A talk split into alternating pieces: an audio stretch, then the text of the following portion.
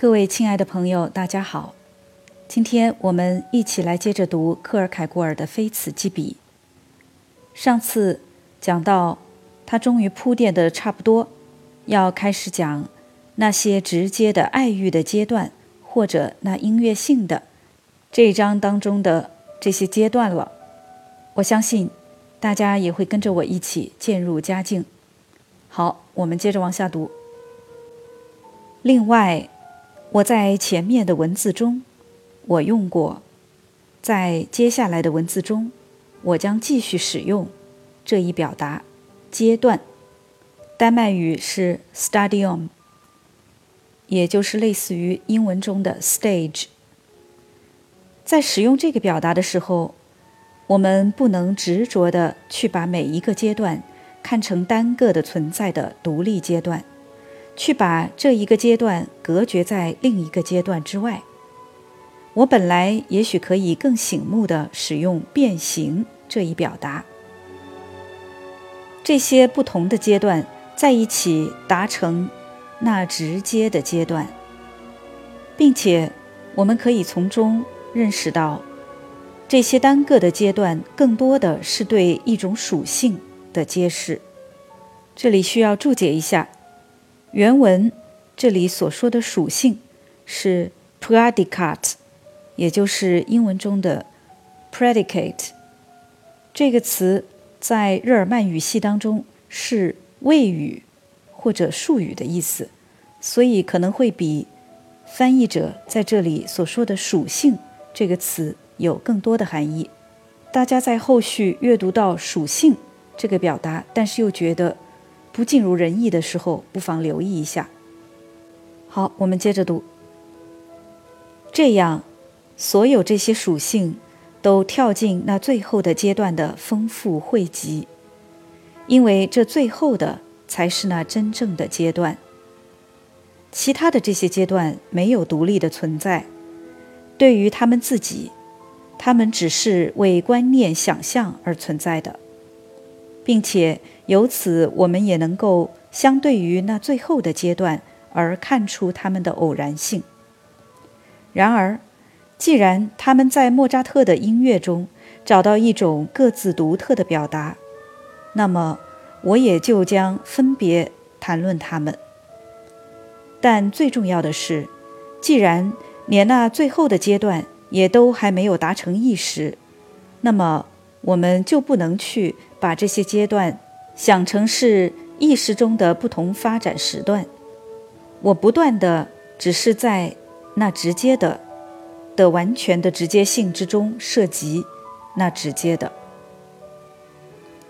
在我们想要使得音乐成为美学考虑的对象时，我们总是会遇到许许多多的麻烦，而这些麻烦。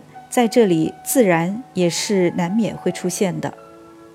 在前面的文字中，这些麻烦主要是在于，在我沿着思想的道路想要证明感官性的天赋是音乐的本质性的对象这样一种断言的同时，这断言其实却只能通过音乐来被证明。正如我自己也是通过音乐而达到了对之的认识。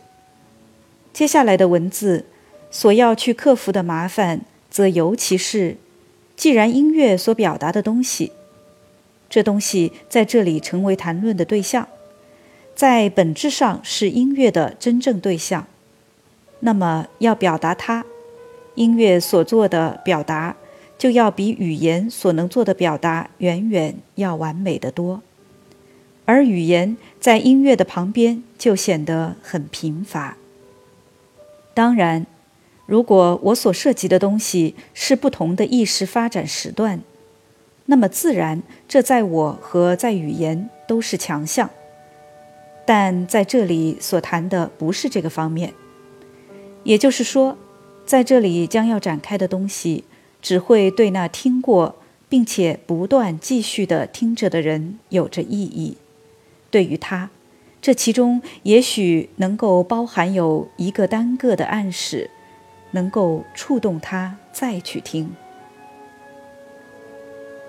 第一阶段，这第一阶段是在费加罗的婚礼中的侍从身上被暗示出来的。在这里，我们自然不是在那侍从身上看见一个单个的个体，但当我们在想象中或者在现实中看见由一个个体人格展现出的这样一个阶段时，我们很容易受到这种倾向的引诱。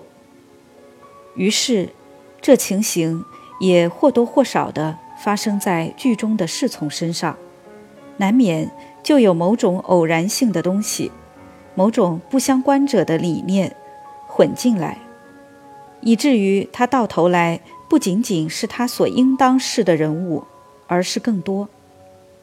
因为一旦他成为一个个体，他在某种意义上立刻就变成这样。但是，因为变成更多，他就成为了更少。他不再是那理念，因此人们不能让他有台词，而音乐则成了唯一的充分表达。而正因此，我们有必要留意，不管是《费加罗的婚礼》还是《唐璜》，他们从莫扎特的手中出来时的原型。是属于严肃歌剧的。于是，如果我们以这样一种方式把这侍从看成是一个神话式虚构的形象，那么我们就会发现，那第一阶段中的特有属性，在这音乐之中被表达了出来。这里稍微注解一下，克尔凯郭尔非常的迷莫扎特。在一八三七年一月二十六日，克尔凯郭尔在皇家剧院第一次听了莫扎特的《魔笛》。从那天开始，他就写了一系列的笔记来写音乐的各个阶段，所以这个也是形成后来这篇作品的雏形。这一段当中提到的《费加罗的婚礼》，也是莫扎特创作的非常优秀的歌剧。这里克尔凯郭尔提到的侍从，其实是歌剧当中的一个叫凯鲁比诺的人物。他在剧中呢也唱过一段非常经典的唱段。刚好我也和克尔凯郭尔一样是一位歌剧迷，非常熟悉莫扎特的作品。凯鲁比诺唱的这个唱段呢叫做 “Voi che sapete”，也就是你们可知道。我一哼旋律呢，大家就会知道了。有兴趣的话，回去还可以听一听。“Voices a Bed 好了，今天我们不是来讨论歌剧的，所以我们继续往下读书。那感官性的醒来，但却不是向着运动，而是向着静止。不是向着喜悦和欢乐，而是向着深深的忧郁。欲求还没有醒来，他是被沉郁的隐约感受到。在欲求中，被欲求的东西持续的存在着，它从这欲求中升起，而呈现在一种使人困惑的破晓状态中。这一关系在那感官性的之中。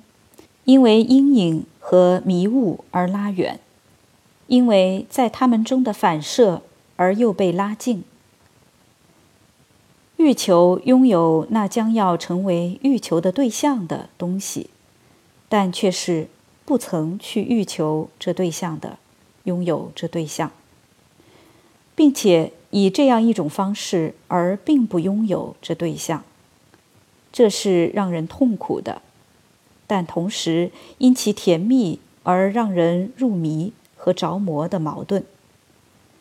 他带着他的忧伤，他的沉郁，从头到尾在这一阶段中震荡。也就是说，他的痛楚不在于有着太少，而更确切地说，是在于有着太多。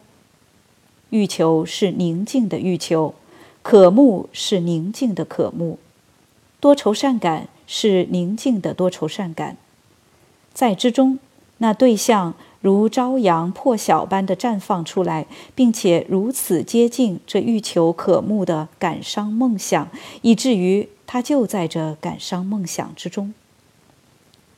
被欲求的东西引舞到欲求之上，沉落到欲求之中。然而，这一运动不是因为欲求自身的吸引力，或者因为有所欲求这一事实而发生的。被欲求的东西并不消失，并不婉言其道的出离欲求的怀抱，因为那样的话，欲求恰恰会醒来。但是他在那里，而欲求却并没有欲求着他。正因此，欲求变得沉郁，因为他无法去欲求。一旦欲求醒来。或者更确切地说，恰恰是因为这苏醒，欲求与欲求的对象就分开了。这时，那欲求自由而健康的呼吸，而他在这之前则因为被欲求的东西的缘故而不能呼吸。在欲求没有醒的时候，被欲求的东西施展着魔法，引诱着，甚至。几乎使人恐惧。大家注意一下，这里翻译者用的是“欲求”，也就是欲望和渴求。被欲求的东西，也就是我们在各种哲学作品中间常常说的对象、标的物，在这里就是被欲望、被欲求的标的物。以后再往下文当中。大家读到“又或者日记”的时候，就会发现这里所说的概念呼之欲出。好，我们接着往下读。那欲求必须获得空气，必须去突破，在他们被分开的情况下，这才可能。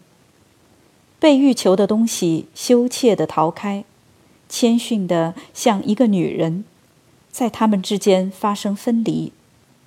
被欲求的东西消失，并且在空气中舞蹈着的呈现出来，或者不管怎么说，是在那欲望之外。当人们在一间房间的天花板上画上一个挨着另一个的许多形象时，那么以油漆匠的话来说，这样的一面天花板有着压抑感。如果人们只轻快地画上一个简单的形象，那么这面天花板就显得要高得多。这情形也是欲求和被欲求的东西之间的关系在最初的和之后的阶段中的情形。欲求在这一阶段中，只是在场于一种关于自身的隐约感觉中，于是这时的欲求没有运动。没有不安，只是轻轻的被一种内在的涌动摇晃着，就像植物的生命被囚禁在大地上。它也是这样的沉浸到一种宁静的常住着的渴慕中，在沉思中越陷越深，但却不能掏空自己的对象。在本质上，是因为在更深刻的意义上，并没有什么对象在那里。而这一对于对象的匮乏，则不是他的对象。因为如果是那样，那么他就会马上处在运动之中，那么他就会被决定下来。如果没有别的方式，那么他就会被决定在悲哀和痛苦之中。但是悲哀和痛苦在自身中。并没有那种忧郁和沉郁所特有的矛盾，悲哀和痛苦没有那种作为忧郁的东西中所具的甜蜜的暧昧双翼。虽然欲求在这一阶段并没有被定性为欲求，虽然这一被隐约的感受到的欲求，相对于它的对象而言是完全的尚未被定性的。但它还是有着一种定性，也就是它是无限深的。它就像托尔通过一只脚来吮吸，脚尖抵在世界的大洋里。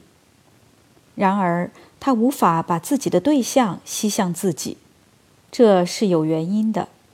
他无法吸干这大海，不是因为这大海是无限的，而是因为这一无限对他来说是无法成为一种对象的。因此，他的吮吸不是在标识一种与对象的关系，而是同一于他的叹息。这叹息是无限深远的。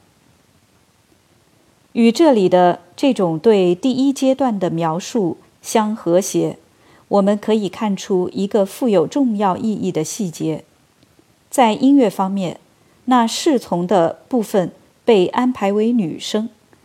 这个阶段中的矛盾成分，就仿佛是通过这一矛盾而被暗示出来。欲求是如此不确定，对象与这欲求的分别是那么微不足道，以至于被欲求的东西雌雄同体的栖身在这欲求之中，正如在植物生命中，雄和雌都处在同一朵花中。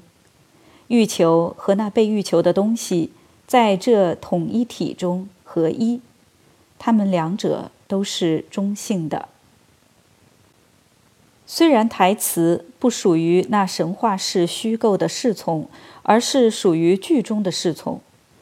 这个诗意的形象，凯努比诺，或者有时也翻译成切鲁比诺。虽然作为由此得出的结论。我们无法在这个关联上对这个角色有所反思，但既然一方面这个角色不属于莫扎特，另一方面他表达着某种完全不同于我们在这里所讨论的话题的东西，那么我还是想去进一步强调出一句简单的台词，因为它让我有可能在这一阶段与以后阶段的类比中。对这一阶段进行描述。苏珊娜嘲弄凯鲁比诺，因为他在某种意义上说，也同时爱上了马尔塞丽娜。对这嘲讽，侍从无法做别的回答，而只能说她是一个女人。就剧中的那侍从而言，本质的方面是他爱上了伯爵夫人，而他。也会爱上马尔塞妮娜，则是非本质的，只是一种对那激情之热烈所做的间接的悖论性的表达。他正是带着这种激情而被伯爵夫人迷住，而就那神话式虚构的侍从而言，他爱上伯爵夫人和爱上马尔塞妮娜就是同样的本质的，也就是说，女性是他的对象。而这是他们两个所共有的性质，因此，在我们在后面听到关于唐璜时，有这样的一段歌词：甚至六十岁的风情女人，她也会带着喜悦将他们加入自己的名单。于是，这是对这里的情形的一个完美类比，只是在唐璜那里，欲求的强度。和确定性已经得到了远远更多的展开。如果我现在敢冒这个险，去尝试用一个单个的属性来标识莫扎特音乐的特有属性，就《费加罗的婚礼》中的侍从而言，那么我将说，他是陶醉于爱欲的。但是，就像所有陶醉，一种在爱欲中的陶醉。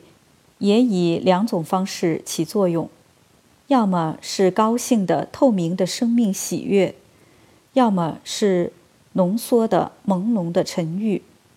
这后者是这里的音乐的情形。这样的描述也对。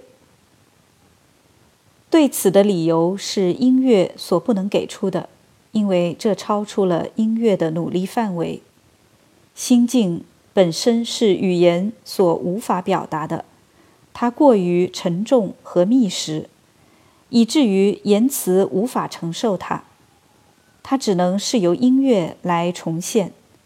他的忧郁源于那深深的内在的矛盾。前面我们曾对这种矛盾有过强调。这第一阶段是以那神话式虚构的侍从来标识的。现在我们离开这第一阶段，我们让他继续沉郁的梦想，他所具备的，忧郁的欲求，他所拥有的。他永远也达不到更远，他永远也无法出发，因为他的运动是幻象的。这样，也就是没有运动。剧中的侍从则是另一回事，因为他的未来会让我们带着一种真正的和诚实的友谊去关注。我们祝贺他成为军官，我们允许他再一次吻到苏珊娜。说到他额上的唇印，如果别人不知道，就不会看出那是什么。我们不应当以此来出卖他，但是更多也就没有了。我们的好凯鲁比诺，要不我们呼叫伯爵来说话？那么这番话就这样说：上路出门去军团，他又不是小孩子，没有什么人比我更清楚这一点。这一段所写的内容，我建议大家还是去看一看莫扎特的歌剧《费加罗的婚礼》，这是一个非常精彩的故事。刚刚最后的这一段引用伯爵的话说的“出去出门去军团去当兵”这段话，在歌剧当中也是一个知名的唱段，在中文翻译中间被翻译作“男子汉大丈夫该去当兵”。我一哼旋律呢，许多人可能就知道自己听过了。噔噔噔噔噔噔噔噔噔噔噔噔噔噔噔噔滴答滴答。好吧，莫扎特的作品，大家有时间的时候再慢慢去欣赏吧。今天我们读完了克尔凯郭尔所写的《直接的爱欲》的第一阶段。其实我见过许多学者会把。克尔凯郭尔所写的音乐的这三个阶段，和王国维《人间词话》中间所写的三种境界去类比，虽说是非常的不同，但这个角度也是很有意思的。大家有兴趣的话，可以在网上自己看一看。今天我们就读到这儿，感谢大家的收听，我们下次节目再会。